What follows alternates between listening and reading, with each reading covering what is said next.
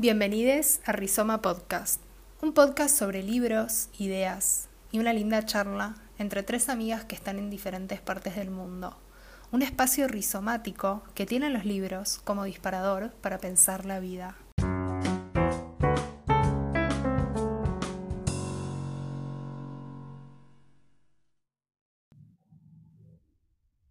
Let's go.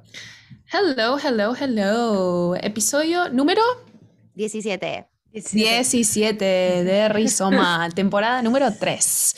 Em, es el segundo episodio que hacemos de la temporada de mitología griega y les vamos a admitir que nos está costando un poquito ordenarnos y entender esto tan complejo que es, en primer lugar, la mitología y reduciéndolo un poquito, la mitología griega. Y nos topamos em, con una dificultad principal que era los nombres de los personajes, ¿no? De estos dioses, dioses, diosas, eh, mm, héroes, lo que sea, ¿no? Y esto viene a raíz de una causa, digamos, histórica, además de, que estos mitos se desarrollaron durante un periodo muy largo de tiempo. También, hay, más o menos en el 146 antes de Cristo, que esto debe haber sido progresivo igualmente, pero en el 146 como que concluye que los romanos, em, ¿cómo se dice? Como que ocuparon Grecia, invaden, pero como que tomaron, tomaron el lugar, no sé cómo se dice, como que ocuparon el, Grecia. Invadieron, invadieron. Invadieron. Ok, invadieron Grecia.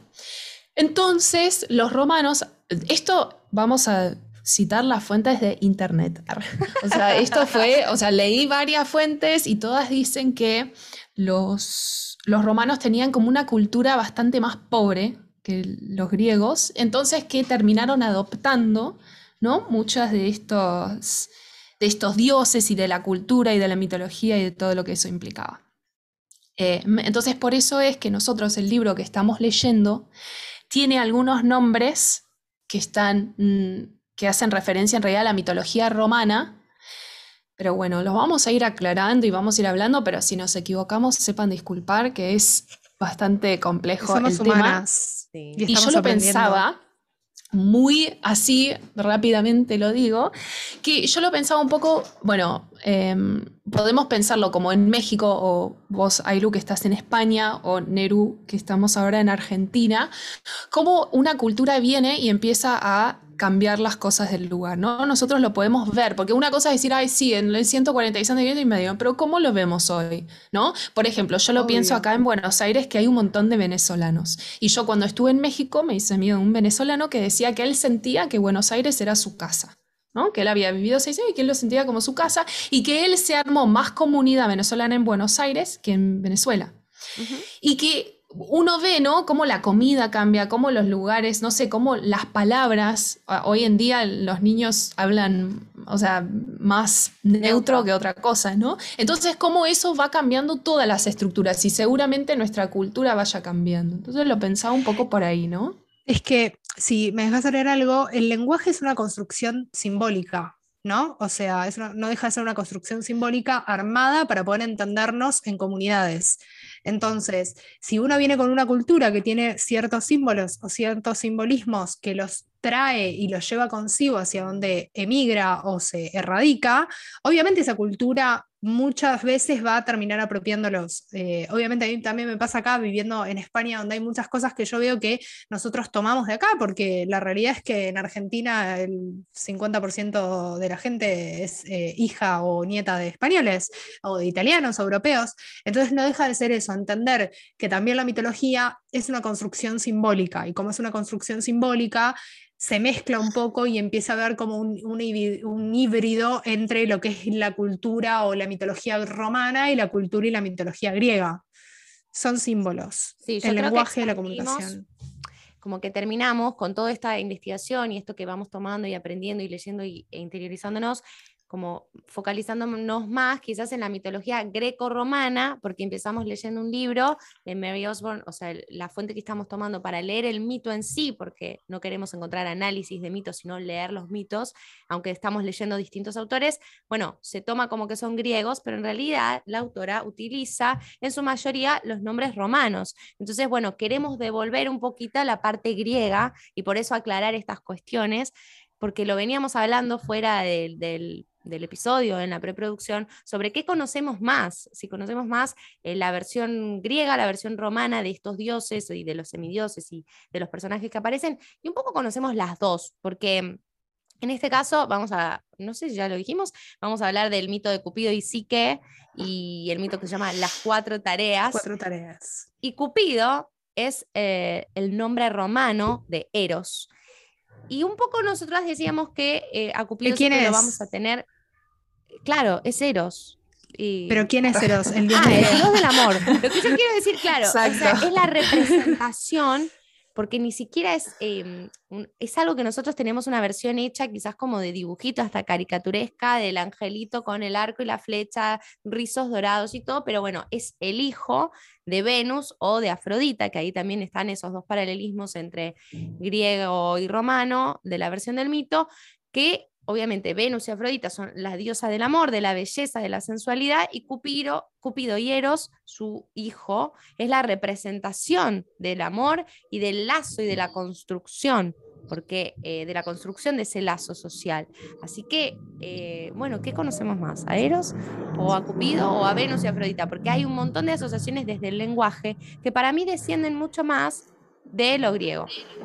¿No? Ahí lo decía, lo afrodisíaco el erotismo. Claro, yo, lo, que, veo es que eh, todos los dioses que vamos viendo, que vamos saliendo, o sea, en, este episodio van a aparecer también otros nombres que van a dar cuenta de muchas palabras que hacemos referencia del uso cotidiano, que no nos damos cuenta que derivan de esto. Digo, vamos a, escuchar la palabra psique, que no deja de ser un nombre, eh, y, y todo al final de cuentas termina derivando en apropiaciones que hacemos de la mitología para nuestro uso cotidiano del lenguaje, que después derivan en no sé, utilización, donde se usa para la psicología, para la filosofía, para explicar un montón de cosas que en, nuestro en nuestra cotidianidad no sabemos de dónde vienen y bueno, pues vienen de aquí.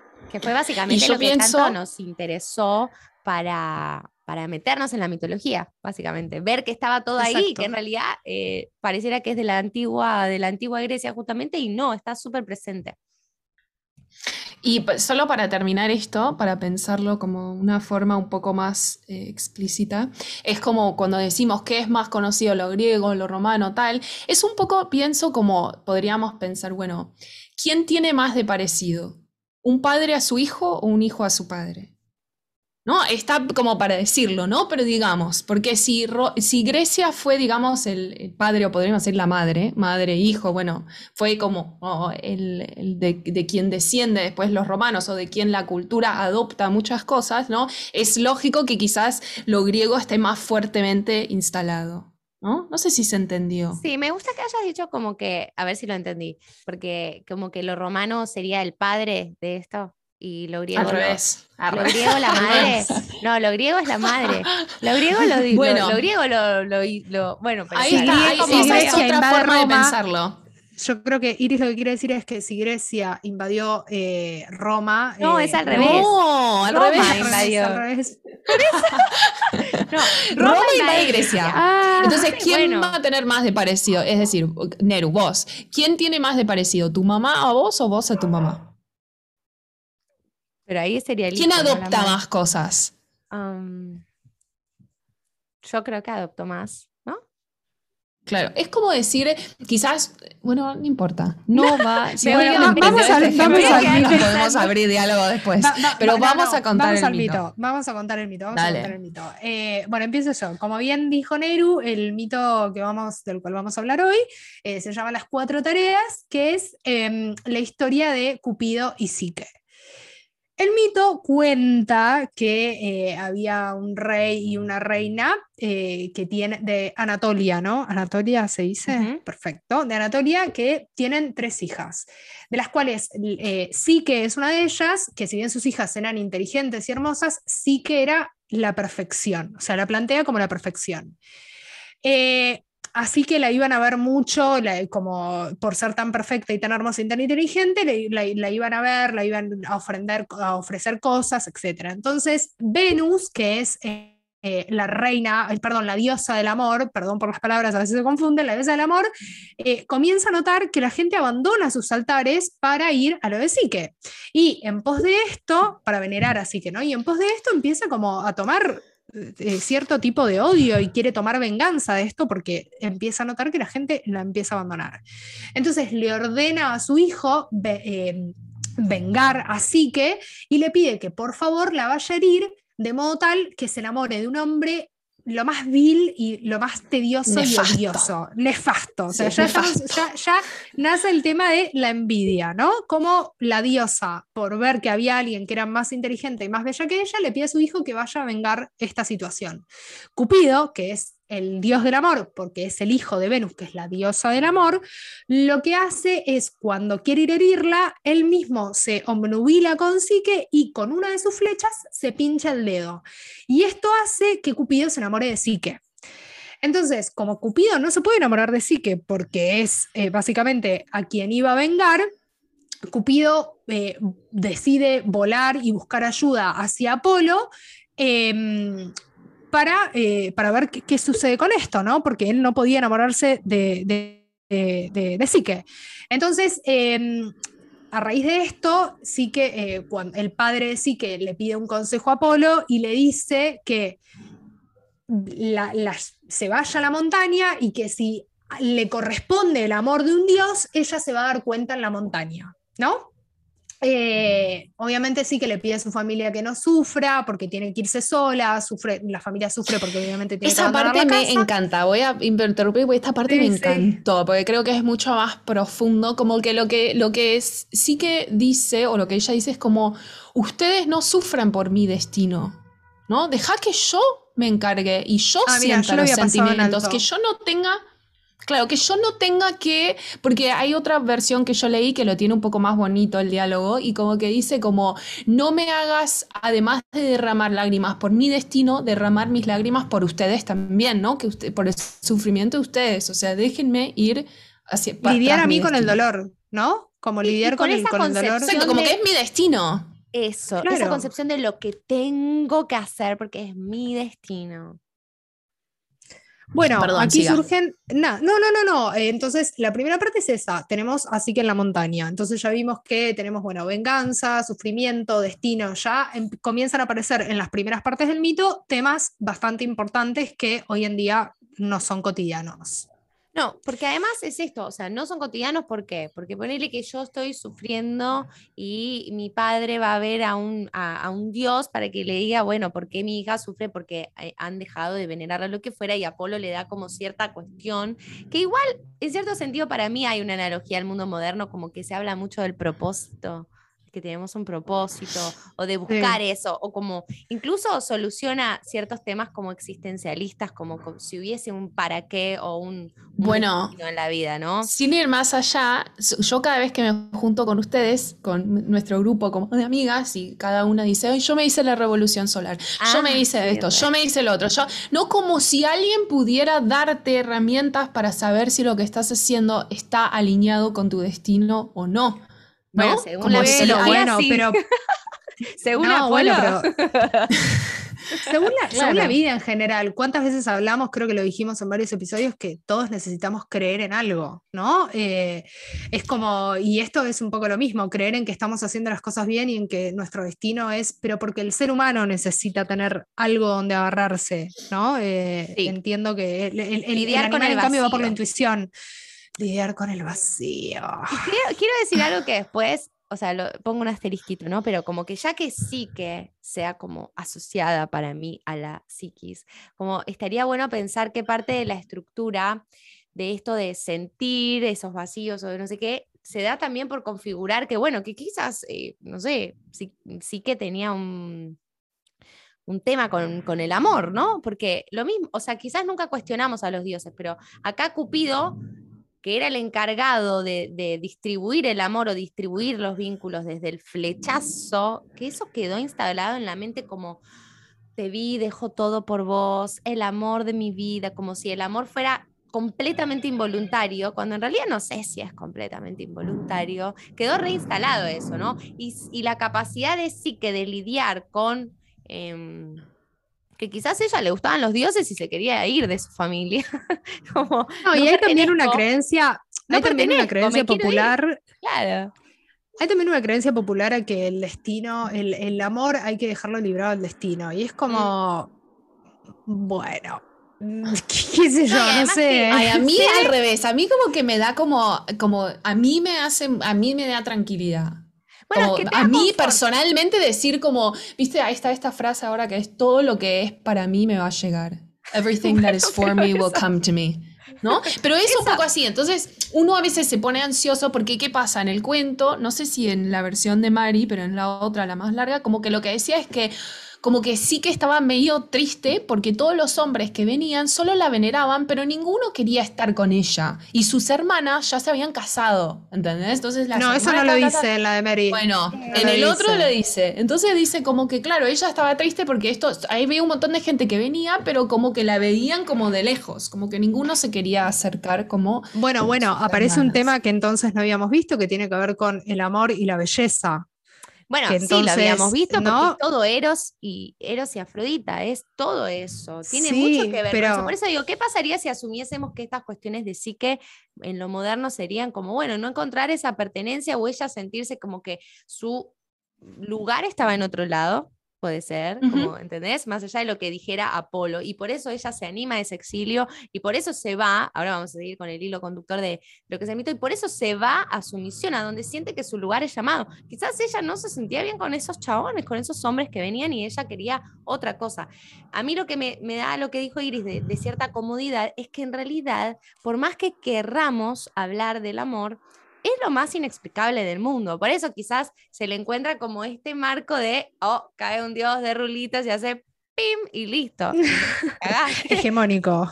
Obvio, obvio que es De rulitos rusios, sí. rulos, rubios de ojos claros. Eran todos hermosos, por eso, por eso se amaban. El amor es para claro, claro. Los eh. no hay Shreks en la mitología. No, sí hay, pero son los malos. Eh, bueno, para, continuemos con el mito. Sí, entonces, bueno, ella se va a, su, misión, al exilio, a encontrar su destino, sabiendo que eh, en cierta profecía de Apolo, bueno, se había decretado que quizás ella iba a ser la esposa de un dios. Entonces, bueno, cuando llega finalmente a este valle florido increíble, llevada por los vientos del oeste, bueno, se despierta en este palacio con columnas de oro, con un montón de cuestiones ostentosas que obviamente la hacen sentir en un lugar profundamente bello, y por la noche la visita Cupido. Le dice que ella ahora va a ser su, esposa, pero que él necesitaba que nunca le intentara ver el rostro, porque bueno, él le había traicionado a su madre enamorándose accidentalmente de Sique, ¿no? Entonces como que él no quería que se develara esta cuestión eh, ella ya en el exilio, bueno, él solo la visitaría por las noches. Eh, sí que acepta esto, pero durante las noches se sentía completamente feliz con la visita de su esposo, pero durante el día se sentía completamente sola, eh, un poco angustiada. Esto me hace pensar mucho en la vida real también, ¿no? Como tenés una noche de amor y al otro día es como, bueno, ¿qué hago? ¿Dónde estoy? Lidiar con eso, ¿no? Con Endorfinas. Mm. Endorfinas. Se llaman endorfinas. El subidón del que hablan nuestras amigas que ya vamos a recomendar de forma semanal. Sí, es, es, es dopamina, es droga. Bueno.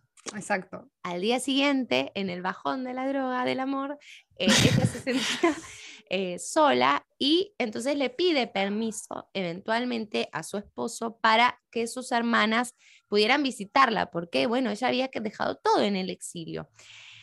Cupido entiende el malestar de su esposa, así que, pero también le dice que eso iba a ser el principio del final, que eso iba a realmente eh, traer muchísimos problemas. Sí que insiste, eh, entonces, bueno, eh, convence a su esposo de que puedan visitar a sus hermanas, que, bueno, como contó Iris, ya estaban casadas, ya estaban todo, pero claro, llegan ahí visitan, a visitar a su hermana casada y piden conocer a su marido, lo cual era obviamente imposible. Pero al ver tanta riqueza y tanto paraíso, empiezan a tener envidia y celos, concretamente valores que estropean el amor o estropean lo vincular. Así que le llenan la cabeza con una cuestión oracular que inventan, y acá por eso también tiene tanta presencia lo del, lo del destino, y le dicen que el plan de su esposo, le dicen las hermanas así que el plan de su esposo es matarla eventualmente y que en realidad él se oculta porque es horrendo.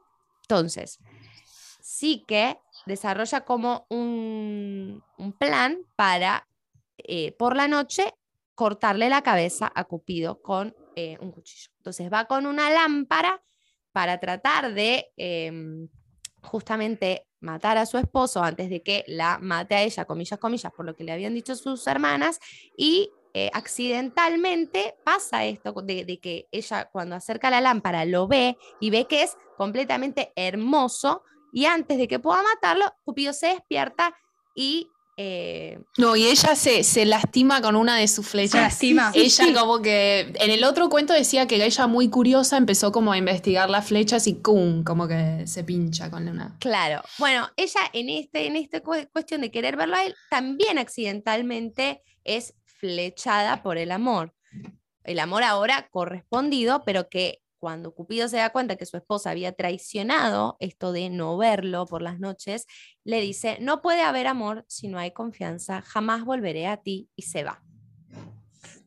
Acá hay un montón de cosas, ¿no? Ay, ay, ay, ay, ay. Bueno, para, yo tengo algo para decir antes que nada con el tema de la envidia, que me parece súper interesante, porque justo es como, bueno, hay es re complejo, ¿eh? es re complejo el tema de la envidia por muchos factores, pero una de las cosas que me parece es que es un sentimiento que empieza a despertar en la infancia, ¿no? Entonces hay como algo infantil de la envidia. ¿no? Es como mm. este del hermanito nuevo que llega o el que ya está o, o mi mamá se va a su trabajo y me deja y uno envidia o, o, empieza a tener estas fantasías también de qué hace con el otro o qué. Bueno, hay todo un análisis muy complejo atrás de esto, ¿no? Pero todo lo que es envidia, celos, que no es lo mismo, pero bueno. Y que justamente lo que dice Joseph Campbell, que es este capo de mitología comparada, es que los ritos, o sea, la mitología servía para dar un, orden moral o, una estructura social, o bueno, ¿no? Las leyes, como diríamos, ¿no? De, de, una estructura social. Y que los ritos era como llevarlo a la acción. Entonces decía que para que un niño pase a la adultez, había que, tenía que tener un rito, había, había ciertos rituales por los que pasaba para llegar a la adultez. Y como ahora hemos perdido muchos de esos rituales, ¿no? Uno tarda mucho más tiempo en llegar y en abandonar este tipo de sentimientos. Te, voy a interrumpir un minuto. Vos sabés que, sí, me interesa y lo, y lo relaciono porque vos sabés que em, obviamente las religiones nacen de la mitología, o sea, son la base de la mitología. Y justamente en las religiones en más realidad, ortodoxas. O sea, la religión, la mitología es la base de la religión, sería. Claro, ¿qué, dije? Ah. No, no, las religiones nacen de la mitología, eso quise decir. O sea, mm, se, toman de, de, la mitología para armar sus discursos religiosos. Entonces, en las eh, religiones más ortodoxas siguen existiendo este tipo de rituales. Digo, a ver, me voy un poco a la católica con la comunión, con el bautismo, a la judía con el bar mitzvah eh, o con el bat mitzvah para, para las mujeres. Entonces, sigue habiendo como esta especie de rituales que no significa, no creo que, a ver, eh, yo, no soy ortodoxa, eh, no, no soy una persona religiosa, pero no creo que los niños eh, o, la gente que pasa por estos rituales lo, lo, tome como en serio en cuanto a rituales. No sé si, me explico. No es que no es que el niño. Sí, si viene acompañada de un entendimiento, digamos, o una, o una elección o algo.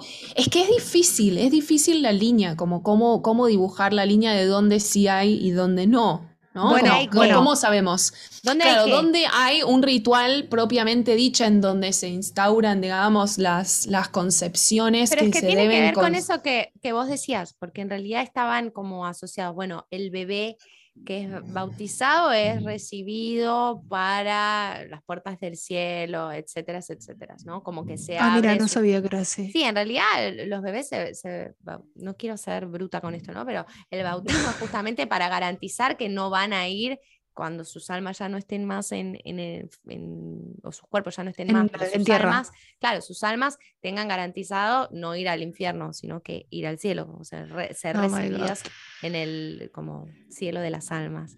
Entonces, bueno, hay mucho de todo eso que dice Iris. Después hay como, o sea, muchos casamientos suceden para darle paso a la vida adulta de la pareja, como todas esas etapas bueno, están bueno, representadas en los ritos. Pero no solo lo religioso, ¿eh? ¿eh? me voy a ir a algo como mucho más cotidiano en, en, en, nosotros, digo, y sobre todo en las mujeres. Por favor, cuando te indispones por primera vez, bueno, sí, el, el, el, el, ritual de, y lo pongo entre 18 mil comillas, porque no se me ve, pero se me escucha, el hacerse señorita que pasás como de la niñez a la, Es como. Mira, ¿sabes lo que pasa? Me parece, ahora que decís esto, mm. que no solamente es lo ritual, sino que tiene que venir acompañado de toda una sociedad que lo avale atrás y que lo acompañe. Porque sí está bien que, bueno, uno te, haces mujer, como te dicen cuando te, cuando te indispones, ¿no? Por primera vez te haces mujer y te regalan, no sé, yo me acuerdo de mi vieja me regaló unas flores o algo así. Eso uno podría decir, no sé si es un ritual o quizás alguien haya tenido un ritual, pero ¿qué pasa? Es como que eso no viene acompañado de lo social, porque después en la escuela tenés que estar escondiéndote, no te dejan faltar por día de, menstruación, no es que lo toman como, ah, bueno, las, las instituciones y todo lo social acompaña a todas estas cosas. Entonces me parece que hay un nivel de confusión también. Y que esta es muy interesante, este, este mito que estamos trabajando para para pensar, bueno, qué interesante, ¿no? o, darle este ejemplo a, a las sociedades, ¿no? Como tener esto como una base, de decir, bueno, la envidia y los celos, mira lo que producen, ¿no? Porque, bueno, em, bueno, no sé si quieren agregar algo más de esto. No, es que... De este, para seguir. solo para, para seguir con la historia, justamente, mira lo que produce, no o sea, por envidia y celos, no respetar quizás otros valores como la confianza, bueno, igual era un poco turbio, ¿no? Era un poco como poner las condiciones por sobre lo que quería, así que no, porque no eran sus necesidades tampoco pero como, bueno, sí que en el exilio, él, imponiendo cierta confianza, como no sé qué, pero no respetando desde un lugar envidioso eh, el amor, por decirlo de alguna manera, porque el amor podía ser ciego, el amor no cuestiona, no discute esta idea, que ahora la vamos a seguir no, es que con eso me quería meter antes de seguir. Eh, ahora seguimos rápidamente, pero no creo, igual creo que ahí está el concepto de confianza está como bastante desdibujado, porque digo, no existe una confianza sabiendo que uno oculta algo, porque si vamos desde la base de lo que te está hablando el mito, es que el mito te está ocultando quién es él. Mm. ¿Entendés? Entonces la confianza no implica, ah, bueno, como yo te amo y como nos tenemos amor, tenemos que confiar ciegamente. No, no, está bien, confiemos ciegamente el uno con el otro, pero tengamos toda la verdad. ¿Entendés? Porque si vos sos una persona que vino a herirme, porque no olvidemos que, a ver, que Cupido fue a herir, así que se termina enamorando, pero la fue a herir. Entonces, atrás de eso ya no se puede construir una confianza, no está la base de la confianza. Porque no, y atrás hay una madre horrenda. Sigamos, por favor. Bruja, sigamos, sigamos. Eh, bueno, entonces Cupido se va eh, y sí que queda devastada, queda muy triste queda como, además de que está súper enamorada ahora, le dio el flechazo, pobre, está ahí como necesitando a Cupido. Y ningún dios, ninguna diosa quería ayudarla porque no querían ponerse en contra de Venus, ¿no? Esta diosa del amor. Entonces hay una sola diosa que, la, que le da un consejo, que es Ceres, que es la diosa de la tierra, la, tierra, la diosa de la tierra, y que le dice, bueno, mira, anda a pedirle perdón a Venus. ¿No? Como, esto es re gracioso porque esto es re eh, la madre, ¿no? Como, bueno, uno tiene que pedir permiso, ¿no? A la madre. Eh, em, y ella va, dice, va a las puertas de Venus y Venus la ve y la manda a atacar, ¿no? Le manda a inquietud y a tristeza, que son sus dos sirvientes, ¿no? Así se llaman, que la ataquen y la dejan como ahí tirada en el piso. Bueno, bla, la dejan hasta el otro día y bueno, al otro día Venus le empieza a encomendar una, serie de tareas, ¿no? Que, que, me pareció curioso, ¿no? releer estas tareas porque en cada una de las tareas hay algo que la ayuda a Psique, que no sabemos muy bien o no explicita en el mito por qué la ayudan, ¿no? O de dónde viene esta ayuda. Yo tengo mi deducción. Yo tengo mi deducción, que es la voluntad del amor. Para mí es eso.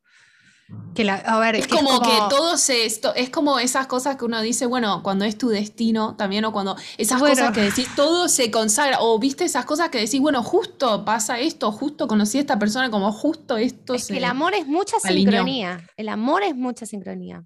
Porque vos a veces puedes amar a alguien y, y esa otra persona no te ama a vos, o al revés. Entonces, hay sincronía en el amor. Hay coincidencia, porque si no, puede no suceder. Bueno, le manda cuatro tareas Venus, así que imposibles. Las tareas medio imposibles, como por ejemplo, el primero es la mete a un cuarto con miles de granos diferentes, o creo que eran cuatro tipos de granos diferentes, le dice separalas, ¿no? Y sí que como, ay, ¿cómo voy a hacer? Y de repente las hormigas empiezan a separarle las, eh, todos los granos en un pilón, y bueno, hasta que llega la cuarta tarea y Venus la manda a al Averno, Averno, al Averno, Averno, Averno, que es el infierno. En realidad dice que son las puertas del inframundo. Las puertas del inframundo, que sería como las puertas del infierno. Y le, le, dice que tiene que recoger un poco de la belleza de Neru. Prosperina, me sale. Proserpina, Proserpina. Proserpina, gracias. Proserpina, ¿no? Eh, que es otra diosa, me parece que es la diosa de la belleza. De, en realidad creo que tiene que ver con la primavera. No es la diosa, es la reina. La ¿eh? fertilidad. Eh, no, es diosa, es diosa. De la primavera y la fertilidad. También es, o sea, de la fertilidad concebida como vida, muerte y resurrección. Es la esposa de Plutón en la versión romana, Hades en la versión griega, el dios del infierno justamente. Perfecto. Bueno, va, ella, bueno, en, esta tarea la ayuda a una torre, o sea, se ve que llega a las puertas de y una torre y la empieza a susurrar todos los planes que ella tiene que hacer, lo hace y le dice la torre, mira, búscalo, pero no abras el cofre. O sea, hagas lo que hagas, no abras ese cofre. Entonces ella, una vez que ya tiene el cofre con la belleza, está volviendo y dice que le agarra una curiosidad que no puede más con su vida y tiene que abrir el cofre. Cuando abre el cofre, sale un sueño mortal, literal dice un sueño mortal, que y se queda como dormida. Bueno, a todo esto viene Cupido, Cupido se entera, no me acuerdo cómo se entera de esto, pero bueno, es, un dios, así que supongo que tendrá sus métodos de, saber. Va y dice, y... Ah, bueno, él, él, va hasta donde está Cupido, la despierta y la lleva a los cielos a que se casen. O sea, por más que Venus no quisiera, Venus queda medio enojada, pero después ellos tienen una hija que se llama Dicha, que Dicha es otra palabra para felicidad, ¿no? O, Y colorín colorado. Y Venus, bueno, se convierte en abuela. Así que todo piola. se, convierte. se convierte en abuela. Y Con, de dicha. o sea, partamos de la base de que Venus era la que le, envió a, lo más vil. Y de repente termina convirtiéndose en la abuela de la dicha. De la dicha. O sea, otro level, otro level de satisfacción, la dicha. Y de perverso, todo. Miren. Y es, y es Sí, Estado, la dicha es el estado de ánimo de la persona que se siente plenamente satisfecha por gozar de lo que desea o por disfrutar de algo bueno. Entonces, bueno, de, de esta cuestión de... Claro, pero, bueno, no sé, son momentitos. Son momentos, por eso, por eso no es pleno. Un momento pleno. Ojo, ¿eh? No, negocio. Ah, ah. Eh, yo creo que hay que animarse a tener momentos de dicha, porque si no, como que no suceden estos, estas cosas eh, que parecen mitológicas, parecen todo bien, pero son como chispazos, sincronicidades. Pero acá está trabajado, entonces es como esa ambivalencia. O el amor es este flechazo o es este sacrificio infinito que han hecho ambos en nombre del amor y con el objetivo de tener dicha. ¿Y cómo, y, cómo, ¿Y cómo influye, cómo se relaciona el amor con todo lo externo que no es solamente la pareja? ¿no? Es como el amor también, eh, vos no te enamorás de una persona, o sea, te enamoras de una persona, pero también te enamoras de un entorno, o en realidad no te enamoras de un entorno, te enamoras de una persona que viene con su entorno y cómo aprender a lidiar con todo eso, ¿no? Eh, que me parece, a ver, si no hubiese estado Venus en el medio, quizás todo este mito no hubiera traído... No, y las hermanas de sí, que pusieron en peligro. Las hermanas. O sea, cada uno tenía su, su mundito del cual no se podían escapar. Pero cuando lo lograron, tuvieron la dicha. Por eso, por eso en un momento dije que con el amor solo no alcanza, que es mucha paciencia, que es mucha, no solo confianza, es tener que tener... Eh, bancarse a la suegra. Bancarse, a la suegra. y a las hermanas envidiosas. Sí, eh, está súper estereotipado en esto, ¿no? Pero bueno, hay, ese vínculo existe, ¿no? existe. Estereotipado, es un poco violento, quizás en algún momento cambie, pero bueno, es el apego madre-hijo, qué sé yo, no. Eh, pero bueno, es interesante todo lo que lo pudimos meter. No sé cómo hicimos, pero lo metimos. No sé cómo hicimos. Sí, es que creo que está bueno estos temas, ir tocándolos, porque me parece que la mitología, o sea, mientras vamos a ir leyendo, vamos a tocar varios de los mismos temas o desde otro ángulo, ¿no? Pero como que está bueno ir tocando así, porque después seguramente las vamos a rever con los siguientes mitos que, es que me, quedo con algo que ya dijimos, eh, es tan importante porque fíjense cómo todo tiene su, eh, su lugar en la actualidad y de todas las cosas que nos pasan. Entonces es como no es algo tan simple y que sí me parece interesante que ya desde, como que se lo ven, ya lo hablamos en el episodio anterior, que se lo ven a los niños en el colegio, pero qué importancia tiene eh, ver de dónde sale, ¿no? como todo este hilo que fuimos trayendo a lo largo del episodio entre el lenguaje, el descubrimiento de ciertos sentimientos y ciertos hechos, me parece que, que es eh, muy importante. Y hay algo re curioso que es que los adolescentes, por lo que veo y por lo que uno puede ver mismo en los jueguitos y todo, tienen un interés como innato por estas cosas fantasiosas y por esta, esta, em, esta mitología que después de la mitología se derivan también seguro los videojuegos, ¿no? Porque después uno lee libros y se da cuenta de que, bueno, muchos libros están basados, ¿no? Total, Entonces es como decir, qué loco, que en realidad tienen algo, ya llevan algo ellos, ¿no? Que ya está, o sea, el potencial está totalmente ahí, dependiendo de cómo pero, se puede usar para. Yo lo dije el, otro día en el episodio, las primeras películas clásicas tienen su base en la mitología. Sí. o sea, creo que todos como película de Disney que yo siempre la voy a recomendar. Pero Disney debe tener todas, debe tener una base en la mitología. O sea, todas deben tener, no digo que sean mitológicas, pero todas deben, ¿viste? Porque todo en realidad sale un poco de, todo tiene monstruo, concepción, sí, total, totalmente. Bueno, nos vamos. Con algo para recomendar, algo para recomendar, además de Hércules. Vos habías dicho El fin del amor de Tamara Tenenbaum. No, y otro más que me olvidé, que yo había dicho que eh, leí El arte de amar de Erich Fromm ah, muy bien. hace mucho, mucho, cuando era muy, muy chica, y me parece que, está bueno y que es interesante. Tendría que releerlo, estoy recomendando algo que leí hace más de 15 años, pero... Te recomiendo Hércules, la peli. Dale, yo esta vez no recomiendo nada. No, sí, eh, el recomendaste al, no, y recomendaste a este señor que no me olvide, me olvidé Joseph Campbell, pero ese lo recomiendo, es, muy difícil. Ese, ese es si realmente te interesa muchísimo la mitología, como empezar a meterse porque es bastante complejo. Bueno, hay que despedirnos. Hemos finalizado. hasta la próxima. Sí. Abrazos. Bueno, gracias. a todos. Bueno, nos vemos la próxima. Adiós, adiós.